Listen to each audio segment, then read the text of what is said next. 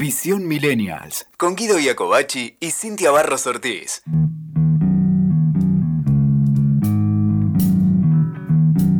Bienvenidos, somos Cintia Barros Ortiz y Guido Iacobacci.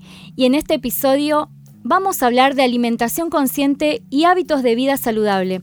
Y para desarrollar el tema de este podcast, invitamos a un millennial que sabe mucho del tema, Nico Coria con quien hablaremos de Hipócrates, ese señor al que muchos conocemos como el padre de la medicina y al que otros quizás ni siquiera escucharon nombrar. Sea como sea, esta es la oportunidad de profundizar más acerca de este personaje que hoy permanece en vigencia por ser el padre de las actuales dietéticas. Ponete los auriculares que ya comienza. No sé si es impresión mía o qué, pero pareciera que el hecho de comer sano se ha impuesto en las sociedades del mundo y es inamovible hoy en día. Hoy hasta Netflix ya me sugiere documentales acerca de la temática. El hecho de comer frutas y verduras, incorporar nutrientes y vitaminas, un poco de semillas, hacer ejercicio y tomar agua son partes de las recomendaciones que se escuchan a menudo para cuidar la salud y mantener un estilo de vida saludable. La afirmación estoy haciendo dieta es una frase que está al orden del día, pero ¿Qué es la dieta y cuáles son sus orígenes, Nico? Aprovecho y te doy la bienvenida a Visión Millennial. Perfecto, muchísimas gracias Guido. Un gusto estar acá nuevamente. Cintia, muchísimas gracias. Muchísimas gracias y una interesante pregunta eh, que, me hacen. Eh, bueno, arrancamos. Eh, mira, habría que remontarse al hombre en la antigüedad, en sus comienzos, digamos, donde alimentarse era totalmente intuitivo y dependía estrictamente de la naturaleza y de lo que proveía ese medio. Además, eh, en ese momento al hombre obedecía eh, la única manera de sobrevivir, su instinto, y estaba muy limitado a lo que podía encontrar, digamos, eh, en las tierras o, en los cielos, en los árboles, a lo que podía, a los frutos que podía recoger. Para introducirnos un poco más, con el paso del tiempo, tenía que seleccionar cuáles eran los alimentos que de alguna manera lo, ayudaban en, en, cuanto a salud y a su vez ayudaba a mitigar sus enfermedades. Eh, asimismo fue descubriendo algunos agentes como el agua, que los empezó a utilizar de manera de higiene corporal externa y asimismo también la tierra para algunas dolencias. Eh, también para desarrollarlo un poco más, esto se fue pasando de generación en generación y así es como llegamos a la dieta, ¿no? que es lo que hablamos recién. En la historia, en la antigüedad, se cita eh, grandes movimientos éticos religiosos donde aparece la dieta como un ritual de purificación y de salud. Asimismo, eh, era una conducta en ese momento sana, corporal, espiritual, en el marco de una medicina moralista. En el siglo IX a.C. se habla del dios de la medicina, Esculapio, al que eh, siguieron varias escuelas, los Esculapios, en honor justamente a este dios, y eh, este, los esculapios, si se hacen la pregunta por ahí, era un cuerpo sacerdotal. Yo me la estaba haciendo en mi cabeza. excelente, excelente. Era un cuerpo sacerdotal dedicado a la curación por medio del masaje, de las manos, la hidroterapia del agua, la eoloterapia del viento, la helioterapia del sol y de la fitoterapia las plantas. Y ahora, para llevarlo a la modernidad en este recorrido, podemos hablar también de la estética de los spa que hoy utiliza la fangoterapia, por ejemplo. Buenísimo, eso me gusta el fangoterapia, la fangoterapia. Yo me, me, solía poner esas cremas, viste, se usa también para la cara y es el, barro, ay no me acuerdo dónde ves el barro, pero es un barro que te pones también y se usa mucho, mucho en la estética, la mujer también se usa. Nico, ¿y cuál es la, etimología de la palabra dieta? Bien, es, una pregunta muy importante que me parece interesante que en estos tiempos modernos, en este recorrido, se, se revalorice. Dieta viene de la etimología del griego diagita, que significa modo de vida, y comenzó a ser utilizada el término por Pitágoras en la antigüedad. Pitágoras lo recordaremos más en la escuela secundaria, donde bueno, se lo hizo famoso por el teorema, pero también eh, habría que ahora recordarles a los alumnos o a los alumnos que bueno, fue médico también. Y esto es muy interesante, porque bueno, Pitágoras tuvo una escuela en la cual, en la cual le daba una connotación a la palabra dieta quizás más estricta y moral, pero eh, lo llevaba a los órdenes de la vida, digamos, a la vida diaria que, tenían en ese momento. Y lo tenía como algo que regulaba el microcosmos del mundo interno del ser humano, pero asimismo también una regulación con el mundo externo, con el universo. O sea que no había un hombre de forma, digamos, eh, individual por ahí, sino también está unida a todo un universo. Mira vos, o sea que... Eh, yo, mira, yo eh, todo esto lo vengo pensando, ¿no? Y todo es parte de filosofía, que es la materia en la que lo veíamos en el secundario. Y, y cómo está involucrado, porque ya que hablaste de Pitágoras, Hipócrates, ¿no? Cómo está vinculado Hipócrates a Pitágoras, etcétera, y cómo aparece también en el mundo de la dieta, en el mundo de la medicina. Perfecto. Eh, Hipócrates fue un médico famoso en la antigua Grecia, se lo consideró en su momento el padre de la medicina. Eh, debido a los conocimientos que tenía, la inteligencia que tenía. Los griegos decían que descendía de Asclepio. Asclepio era el dios griego de la medicina. Y asimismo, eh, también se puede hablar de la antigua Roma, donde este Asclepio también eh, se lo llamó Esculapio. O sea que en dos civilizaciones diferentes había las mismas creencias, o sea que podíamos estar en presencia de una verdad, no vamos a decir absoluta, pero una bastante abarcante en lo que serían los conocimientos de medicina en ese momento. Hipócrates, bueno, comenzó de muy joven, a los 13 años de edad, obviamente era otra era, pero comenzó de muy joven y lo habían recibido en un templo que se llamaba las Asclepiades. La verdad que me parece muy interesante resaltar estas escuelas de ese momento, porque bueno, no es como ahora que había una facultad en la que uno estudiaba cinco años y se recibía de médico, recién estaba comenzando todo, eh, este conocimiento de, en pañales estaba, digamos. Él estudió cuatro años en este templo y bueno, fue discípulo de Pitágoras, acá está el nexo, ¿no?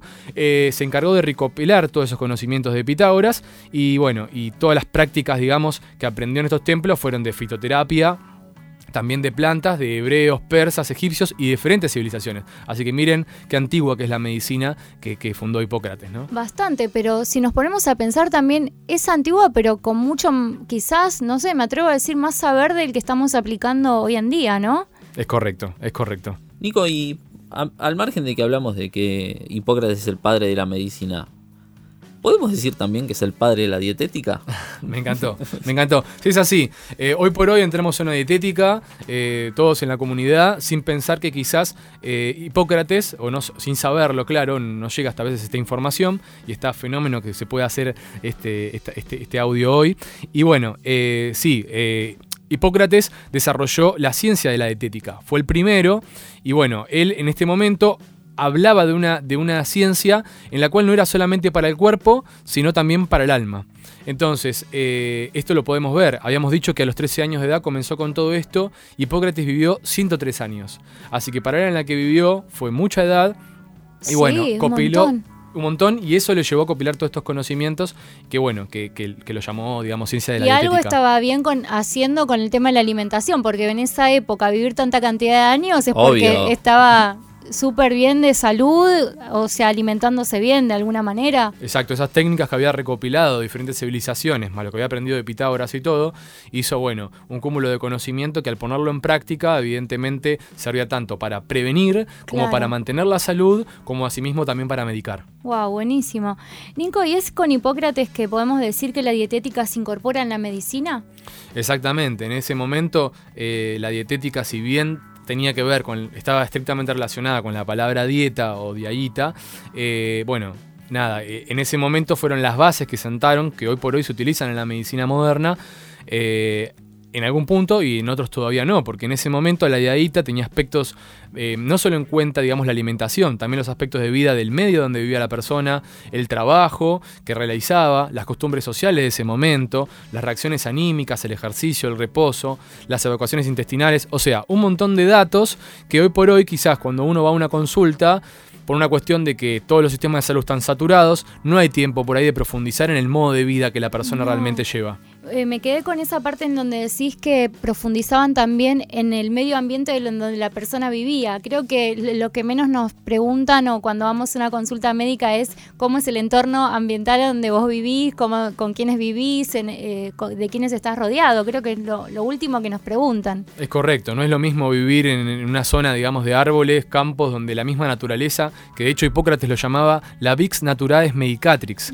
es, es una, la Vix Naturalis Medicatrix es el término para el cual él, al observar la naturaleza y contemplarla como cual monje Zen, se dio cuenta que había una energía que hacía crecer a las plantas, que hacía que de alguna manera el polen, las abejas, bueno, que la naturaleza en esta magia eh, pueda, eh, la vida misma, digamos, ¿no? Así que miren qué, qué, interesante y qué profunda la visión de Hipócrates desde la nada, ¿no? Fundando, bueno, de la nada no, porque estaban basados en todos estos conocimientos antiguos que por ahí, hoy por hoy, están tildados de pseudociencias, ¿no? Pero en realidad me parece que fue, fue algo que, antes de Cristo tener este conocimiento es algo muy brillante. Está muy bueno para retomar, digamos, esto ya igual de alguna forma se tomó, pero por alguna razón que quizás también tenga que ver con este, el negocio de las farmacias, el negocio bueno de la medicina actual, quizás se fue corriendo del lugar, pero por algo está también el juramento esta hipocrática, que, ahora me doy cuenta que viene por el lado de esto, ¿no? Exacto, exacto. Hoy por hoy sabemos que los médicos al recibirse hacen el juramento hipocrático.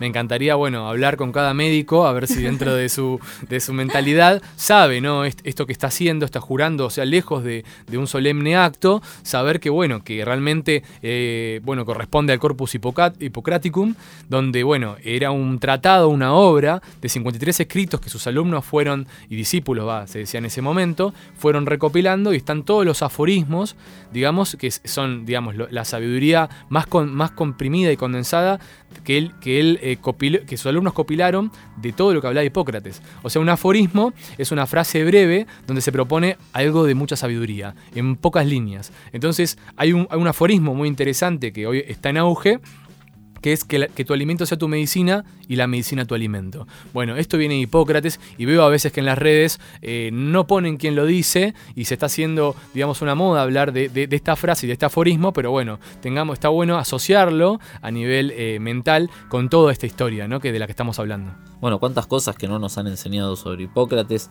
Eh, me parece que es un personaje, digamos, que deberían dedicarlo un poquito más en las escuelas, ¿no? Sí. Eh, pero bueno, Nico, vos nos hablaste recién del Corpus Hippocraticum, ¿así se dice? Así es, Así es. ¿Es lo mismo que la dieta eh, hipocrática o son dos cosas diferentes? En, realidad, eh, es como hablamos antes, está relacionado, digamos, como ustedes dijeron, de lo de las farmacias, en la época moderna en la que estamos, con un, con un aspecto moral, ¿no? Obviamente lo moral y lo ético tenía una visión mucho más filosófica en ese momento todo lo que era la medicina. Recordemos que la etimología de la palabra filosofía es amor por la sabiduría. Así que bajo esos conceptos estaba todo este conocimiento, pero a su vez la moral y la ética era algo eh, clave, digamos, era un eje y una base en la cual se montaban todos estos conocimientos. Hoy por hoy, en la época moderna, eso por ahí no se puede, no se puede hablar de la misma, eh, digamos, el mismo compromiso en base a esos conceptos eh, antiguos que están relacionados con lo que era la dieta de ese momento. Hoy fíjense que la dieta, la dieta se ha, acomodado a algo que empieza y termina un día y tiene solamente el trasfondo que es bajar de peso eh, o bajar el nivel de grasa corporal, pero nunca se habla del alma, nunca se habla de algo más trascendental. Claro, sí, es verdad. Eh, de hecho, inclusive hoy estuve también y tiene y también me parece que se acomodó para el lado también no de, de la, de la industrialización de los alimentos, ¿no? Y hoy justamente cuando venía para acá a grabar este podcast eh, leí sobre un médico estadounidense que justamente estaba estaba denunciando esto, ¿no? El negocio de los quesos, le dice y que esto estaría bueno para hablarlo en otro podcast porque si lo hablamos, lo desarrollamos acá nos vamos por otro tema, pero él habla justamente de que de un montón de marcas de ya sea, bueno, no, las voy a decir hoy, pero un montón de, empresas de comida que justamente eh, firman contratos y que ponen plata eh, para, para que se siga manteniendo esto de que, el, de que el queso siga siendo parte de la dieta de, las personas. Cuando ya se sabe que el queso es malísimo por todo lo que tiene y por porque bueno, que, que inclusive eh, el consumo eh, excesivo también nos hace mal a la parte neurológica, que eso nadie lo dice, ¿no? Así que es, creo que también la parte comercial tiene que ver. Exacto, el tema de la alimentación artificial en la época moderna, lo que era la alimentación natural y todo este basamento hipocrático, trajo un montón de enfermedades que hace 100 años atrás no existían. Así que esto, si me lo permiten, está hoy en un aforismo, además dentro de Corpus Hippocraticum, que dice, averigüemos juntos primero lo que hiciste para enfermar, cuando lo hayamos averiguado, te sugeriré que hagas lo contrario, y Natura, que es el verdadero médico, te devolverá el equilibrio y la salud. O sea, miren remarcar esto, que Natura, que es el verdadero médico, o sea, miren el, nivel, o sea, de cero vanidad que tenía eh, eh, Hipócrates para no llamarse el médico que él curaba, sino esta energía que era la Vix Naturalis Medicatrix. Claro. Eh, Nico, y mm, hay ciertas semejanzas, vos ves ciertas semejanzas que la medicina hipocrática tiene con la medicina actual, eh, es decir, si hay ciertos principios eh, también además ¿no? en la medicina hipocrática que se cumplen en la medicina de hoy y cuáles serían también aparte no eh, esos principios hipocráticos. Exacto, los principios hipocráticos se podrían, o sea, los que te retomaron todo esto y hasta el día de hoy es vigente, de hecho fue una rama de las que yo estudié, que es el naturismo, toma y para ellos tienen plena vigencia todos estos conocimientos. Y ellos, o lo más conocido, los fundamentos más conocidos, eh, los voy a enumerar. Son en principio cinco, los más importantes. El primero es, lo primero justamente, ante todo, no perjudicar. O sea, ante todo, no dañar. El segundo precepto es, la naturaleza es el mejor médico. Que viene a, colación de justamente lo que habíamos hablado antes. Sí. El tercero, para curarse, hacer lo contrario de lo que se hizo para enfermar. El cuarto, el cuerpo es un solo órgano y la vida una sola función. O sea que ella hablaba del holístico en esa época. Y el último, lo que mantiene la salud, cura la enfermedad. Y antes de, bueno, esto que él dijo, una, una de, las, de las premisas que leíste fue hacer todo lo contrario a lo que hiciste cuando te enfermaste. Claro.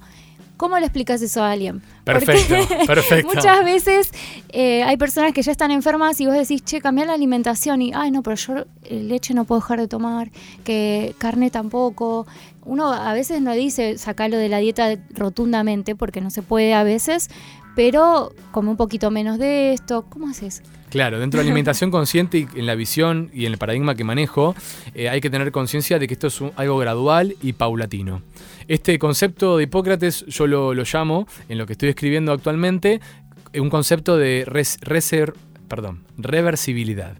La idea sería esa, si nosotros tomamos un montón de hábitos y de costumbres en la cual nacimos sanos, pero en un momento de la vida nos enfermamos, tenemos que hacer todo lo contrario que hicimos antes de tomar esos hábitos. O sea, vamos a llevarlo a una computadora. Sería como que una computadora en la cual entra un virus y hay que resetearla. Entonces uno la resetea y vuelve al estado de fábrica. El estado de fábrica es en el cual nace un bebé y nace con un montón de condiciones de salud. Obviamente, hay un periodo en el cual el bebé tiene que generar eh, un montón de defensas, pero bueno, saltando ese medio, llegando a determinada edad en la que la persona está sana, o sea, como dice la Organización Mundial de la Salud, goza de bienestar mental, social y corporal, bueno, en ese estado de salud hablaríamos de esto. Ahora, si en un momento de eso hay un desequilibrio funcional en la cual aparece algún tipo de patología, si buscaríamos el patrón, siempre lo vamos a encontrar ese patrón dentro de las costumbres alimenticias que tenemos y dentro de las selecciones de alimentos que, seleccionamos a diario. Entonces, si de alguna manera nosotros eh, privaríamos esos alimentos eh, con exceso de grasa, o con exceso de azúcar, o con algún tipo de, exceso de aditivo, y retornaríamos a lo natural, algo por ahí, no quizás orgánico, pero sí agroecológico, algo intermedio, con menos pesticidas, vamos a encontrar que la condición de la salud de alguna manera se modifica. Así que es algo muy interesante también ponerme, quizás no me gusta, pero como ejemplo, en el cual en mi caso fue algo muy similar. Ahí está, está bueno igual que lo cuentes, ¿no? Porque Héctor está invitado hoy en este día, porque además, bueno, es personal trainer, eh, trabaja con el tema de la dietética natural, bueno, es, formado en un montón de cosas. Eh, y también tiene una experiencia de vida, ¿no? Por eso también, bueno, si la querés contar, estaría bueno. Perfecto. Bueno, no, ahora actualmente tengo 35 años. Eh, desde muy chico, a los 4 o 5 años, mi cuerpo tuvo intolerancia a la lactosa por una cuestión genética de padre y madre. Y bueno, eh, después empecé a dar cuenta que la intolerancia también estaba en, los huevos, por ejemplo, en todo lo que está relacionado con los alimentos hechos a base de huevo. Y a, los 20 años descubrí la intolerancia con la proteína cárnica. Fue muy difícil debido a que mi alrededor y en la época de la medicina de ese momento en Occidente no se hablaba, de hecho hasta el día de hoy he encontrado muy pocas personas, pero en otros países, más que nada en España, que hablan de la intolerancia a la proteína de la carne. Entonces fue muy difícil eh, descubrir qué era lo que me pasaba. Entonces tenía fiebre a repetición, los médicos acá en Argentina no podían encontrar cuál era la causa de, estos, de esta sintomatología y bueno, me tuve que poner a investigar y así es que llegamos a todo este conocimiento. O sea, así como Hipócrates copiló todo esto, de alguna manera busqué copilar y encontrar eh, una causa originaria en la medicina de, Oriente y bueno, y en civilizaciones ancestrales, ¿no? Eh, tanto de, las que hablamos recién, como también en las, en digamos, en las indígenas, que tenemos la medicina indoamericana. Y bueno, he encontrado muchas respuestas y siempre retornamos a lo mismo, tanto en la época de Hipócrates, 400, 500 años igual que Pitágoras, antes de Cristo, ahora en el 2019,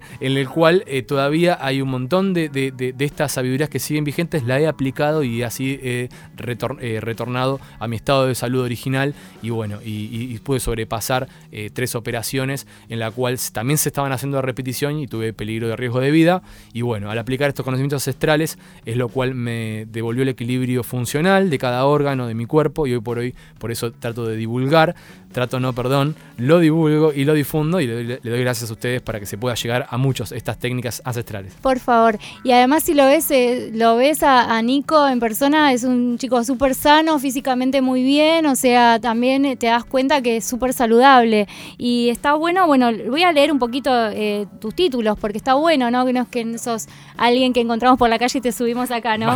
técnico en nutrición natural, técnico en nutrición natural, consultor en neuronutrición nutrición, instructor en entrenamiento funcional, especialista en nutrición deportiva, personal trainer en nutrición y gimnasia, porque también asesoras a, deportistas, ¿no? Exactamente. Que, también eh, inclusive hacen como una comida natural. Exacto, la idea es aplicar... Sin la necesidad de carne. Exacto. Puede estarlo o no, no es necesario y la idea es esa, que la persona que esté en cierto grado de conciencia, que decida llegar a un grado más, bueno, se puede hablar de la proteína vegetal y hablar de un montón de otros alimentos que también no tienen muy buen marketing hoy, muy buena publicidad publicidad y está bueno eso, que desde la oficina la persona pueda comprender, como mi eslogan, digamos, que hay otra forma de alimentarse y otra forma de entrenar.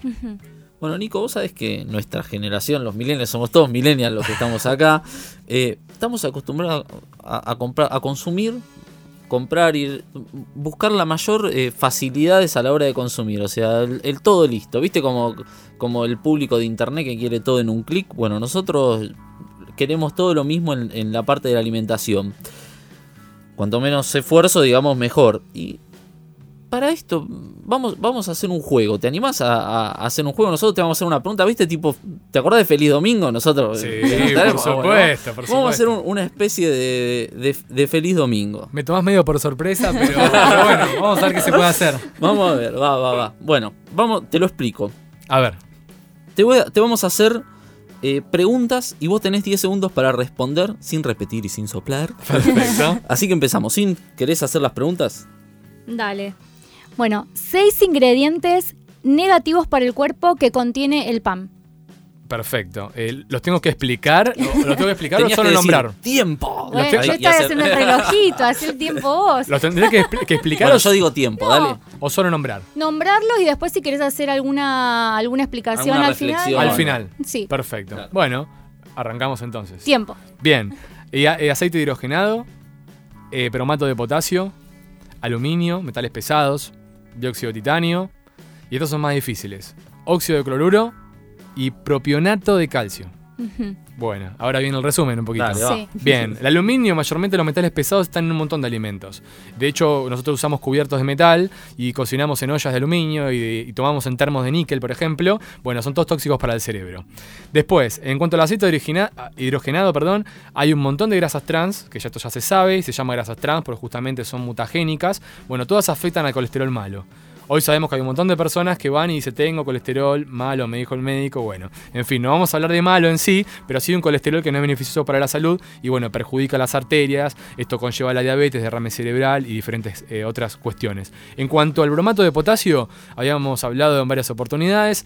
Eh, bueno, el bromato de potasio está en el PAM. Yo no lo llamo pan lactal, lo llamo pan letal. Mm. Y hago broma con los Simpsons, a las que sean seguidores o simpsonianos de mi religión. Eh, sería como pan letal, pan letal. Ah, Alguien lo va a tener que cortar. Porque pan letal, el pan blanco es pan refinado, pan de hidrato de carbono simple, está en todas las mesas. Bueno, tienen un, digamos, tiene un compuesto que es bromato justamente de potasio, genera un compuesto que afecta al sistema nervioso y obviamente al urinario y que lleva al cáncer. Sería algo breve como para hacer una reseña de lo que, de lo que hablamos recién. Mira, y te agrego una más que hace poquito me enteré. No sé si será verdad o no, pero lo, dejo acá, ¿sí? Escuché que la, semilla, o sea, de trigo, viene con morfina, por eso es tan adictivo el pan. Nos desesperamos cuando sentimos ese olorcito calentito. Es correcto, es correcto. Los aditivos, los aditivos yo también los llamo adictivos en la oficina. Comemos, comemos y no, y no nos sentimos pesados, porque claro, es más, tiene morfina. Los pájaros ya no se lo comen. O sea, porque caían redondos al piso y se los comía algún roedor o algo por el estilo. Así que fíjate, aprendamos siempre de la naturaleza. Exacto, como Hipócrates. exactamente. Y recordemos que todos los análisis mayormente, lamentablemente, se hacen en animales. Así que evidentemente hay una sabiduría interna en ellos y no son animales, quizás, sino anibuenos. Muy bueno. Bueno, seguimos con las, con las preguntas. Ahora, cuatro efectos tóxicos de la carne para nuestra salud tiempo. Perfecto. La primordial, acidificación del organismo. Esa es clave. La segunda, que acelera la osteoporosis.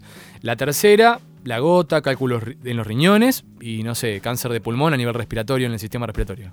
¿La carne? Exactamente. ¿En el pulmón? Exactamente. La carne tiene Me hoy hubiera por hoy... imaginado algo por ahí en el estómago, pero no en el pulmón. La carne tiene un montón de compuestos que obviamente viajan en la sangre. Nosotros tenemos un, torrente sanguíneo, un sistema cardiovascular y eso, la sangre va de los pies, del dedo gordo, hasta el cerebro y pasa por todos los órganos. Así que es probable, dice la medicina china, no es probable, sino es una certeza quizás occidental, que eh, la piel y el sistema respiratorio son las vías más rápidas de eliminación de toxinas. Por ende, las carnes que hoy por hoy contienen un montón de adictivos, adictivos y toxinas y venenos y pesticidas, bueno, se van alojando en los órganos y en estos primordiales porque la respiración es la forma más rápida de sacar el veneno que contienen estos alimentos eh, artificiales. Wow. Bueno, la última pregunta. Ocho de los peores ingredientes en de los alimentos procesados. Perfecto. Y bueno, aditivos es el primero, como habíamos dicho. Bueno, es clave esto hoy, el glutamato monosódico que está en un montón de, digamos, de, alimentos refrigerados que utilizamos a diario para darle a nuestros niños, eh, milanesas, hamburguesas, papas fritas. Eh, bueno, después jarabe de maíz de alta fructuosa, nitratos, aceite vegetal bromado y sustancias colorantes de todas las que se imaginen. Y si me falta una, vamos a poner algo más técnico, azodicarbonamida. Está relacionado con el, con el asma. Ah. Hay una página muy interesante que se las recomiendo y a los oyentes también, es www.aditivosalimentarios.com. En esa página van a encontrar todos los E que se puedan imaginar, E101, E140, y le va a decir el significado de cada uno. Espectacular. De hecho, se van a sorprender porque algunos E contienen hasta ácido sulfúrico. Mira vos. Y ahí se entendería las úlceras del estómago. Mira vos. Bueno, la verdad que es súper interesante este podcast, lo vamos a distribuir por todos lados, pero ya estamos llegando al final, así que a mí me gustaría aprovechar tu paso por este programa para hacerte dos preguntas que me las encargaron. No, no, las hicimos nosotros, ¿eh? Bien. Porque estas personas sabían que venías, así que me las encargaron. Una es, ¿consumo de lácteos, sí o no? ¿Y por qué? Y la otra, ¿con qué alimento se puede reemplazar la leche? Esto fue, obviamente, estas preguntas de dos mamás que saben que la leche no es buena para sus hijos y que quieren, o sea, cambiar o, tener un sustituto. Perfecto, perfecto. ¿Te las repito o, las tenés? Consumo de lácteos, sí o no y por qué. Y después, ¿con qué alimento se puede reemplazar la leche? Muy bien. ya sea por la textura o por, la, eh, por los componentes que tiene, ¿no? Ah, perfecto. Bueno, una pregunta muy interesante y un desafío muy interesante. Está muy bueno esto. Mirá, yo tomo un pediatra. Eh, obviamente todo lo que estamos hablando hoy tiene un fundamento bibliográfico a nivel, digamos, de, medicina ortodoxa hoy. Y en este caso tomo a un pediatra que decía que cuando destetamos perdemos dos enzimas. Las enzimas y todo lo que termine en ina es una proteína. Digamos, mayormente vamos a hablar ahora de la reinina y la lactasa. Son dos enzimas que la perdemos al destetar. Entonces, después de, si de esta fase natural del organismo no podemos digerir la leche. Obviamente la leche que vamos, estamos hablando, estamos hablando del alimento esencial dentro del naturismo, que nada lo supera, y es la leche materna. No hay ningún alimento que actualmente sea algo tan valioso en nutrientes y nutritivo como la leche materna. Entonces, la leche actual hoy es de otro animal. O sea, bajo este sentido, consumimos leche de vaca ¿por qué no consumir leche de rata? Es un poco fuerte. o leche de otro, de otro mamífero. ¿Por qué? Porque no es un alimento en el cual el cuerpo lo reconozca como algo, digamos, eh, que es justamente para, para, para esta máquina de última generación de nanotecnología. Justamente con toda esta sabiduría interna celular, eh, detecta que la leche actual tiene calcio sintético.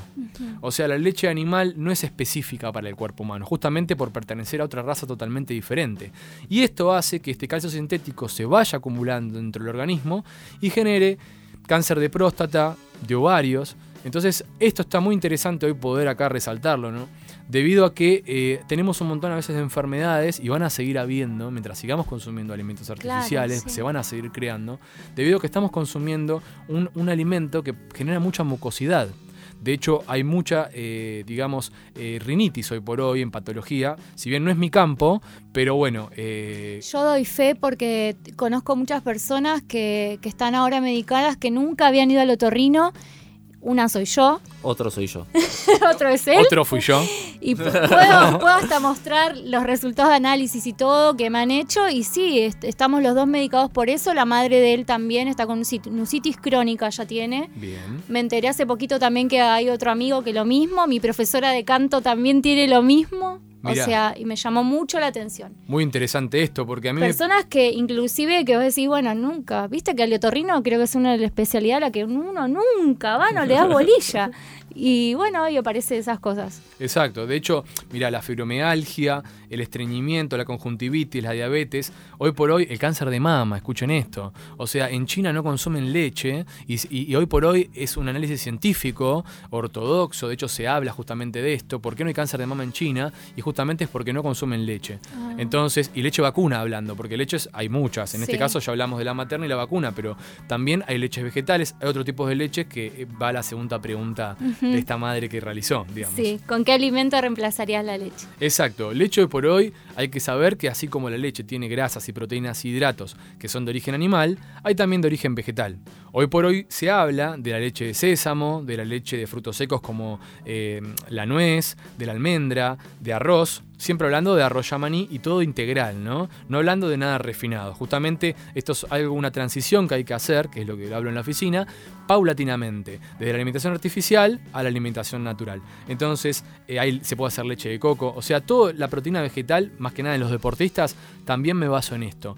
Y hay formas de hacerlo, que traje hoy si quieren dos recetitas breves. Dale, buenísimo. Para, cerrar. Sí. Dale, ¿La decimos nomás? Sí, decila nomás. Bueno, por ejemplo, miren qué sencillo que es, y justamente con esto, cuando otros me dicen mucho en la oficina, es muy difícil implementar esto que vos me estás contando, yo lo entiendo, me, lo comprendo, pero es muy difícil. Bueno, miren qué sencillo. Leche de almendras. Son tres simples pasos, nada más. Lo dejas remojando en un vasito de agua para que se desprenda la cáscara. Al cabo de, no sé, 15 minutos o 10 minutos, a veces 5 minutos, si es agua caliente que lo acelerás, lo tirás adentro de una licuadora, pones un vasito de agua más o menos y lo licuás. Ahí te va a quedar toda la leche. Te tenés que conseguir. ¿Qué cantidad de almendras sería? y almendras puede ser entre 8 o 12. En realidad lo que entra en tu ah, mano. Cada uno anatómicamente tiene la mano más chico, más grande. Así que esa es la porción justa, decían en la Yo aprendí eso con el arroz, que decía lo que te entra en tu mano es el plato que te tenés que comer. Exactamente. Perfecto. Si tenés un cuerpo grande, hueso grande, vas a agarrar mucha más, más, cantidad. Igual hay que reconectarse con la intuición, ¿no? Entonces, en ese caso, eh, lo ponemos en la licuadora y si tenemos algún filtro de café o lo que fuese, Ahí tiramos la, de la licuadora, digamos, de la jarra, todo el contenido y va a quedar la leche blanca. De hecho, si ustedes, los invito a hacer el experimento. Pongan en un vaso, previamente, un vaso de leche vacuna y pongan otro al lado de leche de almendras. Y fíjense algo que sucede con los sentidos. Es muy difícil identificar cuál es cuál, debido a que al cerebro, al ver los dos, no en consistencia por ahí no, pero al verlo, al, sentido de la vista, son prácticamente iguales. Buenísimo. ¿Y la otra receta cuál es? Y la otra receta puede ser. Me, ya me la, memoricé. Perfecto. La otra receta muy práctica puede ser con leche de coco, por ejemplo. Si bien hay dos niveles, siempre hablo de ir a lo menos tóxico. Pero si alguien no tiene tiempo, siempre hablo de, de diallitas, no de dietas, equilibradas variadas y posible. ¿Por qué en lo posible? Porque no voy a mandar a germinar a alguien que está todo el tiempo trabajando, corriendo de un lado a otro. Entonces puede comprar coco rallado en una dietética y hacer exactamente el mismo proceso con las almendras. Pero el coco rallado no hay que pelarlo, o sea que es más práctico todavía. Se pone el vasito de agua, el coco rallado se lo licúa, después se lo filtra y ya tenemos leche de coco. Ahora, en un segundo nivel, si la persona ya viene con toda una práctica de conciencia de naturismo o de dietética, agarra, compra un coco, lo parte, le saca la cáscara, lo raya con un rallador y hace el mismo proceso. Y ahí está la leche de coco. Ahora, a mí lo que no, lo único que no me quedó claro fue cuántos minutos tengo que dejarlo en el vaso de agua, ya sea las almendras o el, coco. En el caso de, antes de pasarlo a la licuadora, ¿no? 15 habías dicho. Sí, si es con agua caliente, quizás con 5 minutos la almendra se le sale la ah, cáscara y la idea es para que no se pegue en el intestino esa cáscara. Ah. Esa es la idea. Y en cuanto al coco, también tanto como a la leche de, almendras, lo ideal sería endulzarlo con miel no con azúcar artificial refinada, sí con azúcar integral mascabo, algo completo, integral, eh, o eh, también se le puede poner esencia de vainilla, pero que sea natural, no esencia de vainilla artificial. Algunos tips más, ¿no? ¿Las almendras es recomendable sacarle la cáscara siempre entonces? Mira, eh, hay personas que van a, van a comer la cáscara, si son orgánicas, lo ideal siempre es que todo vaya con cáscara. ¿Por qué? Porque la cáscara es la protección del alimento y si el alimento puede vivir en un montón de condiciones climáticas gracias a esa cáscara, fíjense con la manzana, ustedes la cortan y se empieza a morir enseguida, se empieza a oxidar. Así sucede con la banana con cualquier fruto. Y fíjense qué finita que es la cáscara de la manzana. Y bueno, esa cáscara tiene algo dentro de la química, si nos ponemos un poco más técnicos, que se llama pectina y eso protege el intestino. Así como protege a la manzana afuera, en el mundo interno y en el cosmos interno protege al intestino. Así que la cáscara en productos orgánicos la hay que darle para adelante. Buenísimo. Bueno, Nico, muchas gracias por venir entonces, por haber compartido toda tu sabiduría y estoy orgulloso, ¿sí? De haber traído un millennial tan profesional como Nico acá. y yo estar con ustedes, y yo estar, con ustedes. Lo vamos a volver a invitar porque hay muchos más temas con temas de esto de salud y alimentación que la verdad que hacen mucha falta. Así que bueno, bueno, en resumen entonces ya saben, hablamos de Hipócrates, que, que es un personaje al que debemos retomar, la importancia de la alimentación y recuerden, y me quedo con esta frase y cerramos el programa con esta frase, que tu alimento sea tu medicina que tu medicina sea tu alimento. Muchísimas gracias. Escuchaste Visión Millennials con Guido Iacobacci y Cintia Barros Ortiz. WeToker. Sumamos las partes.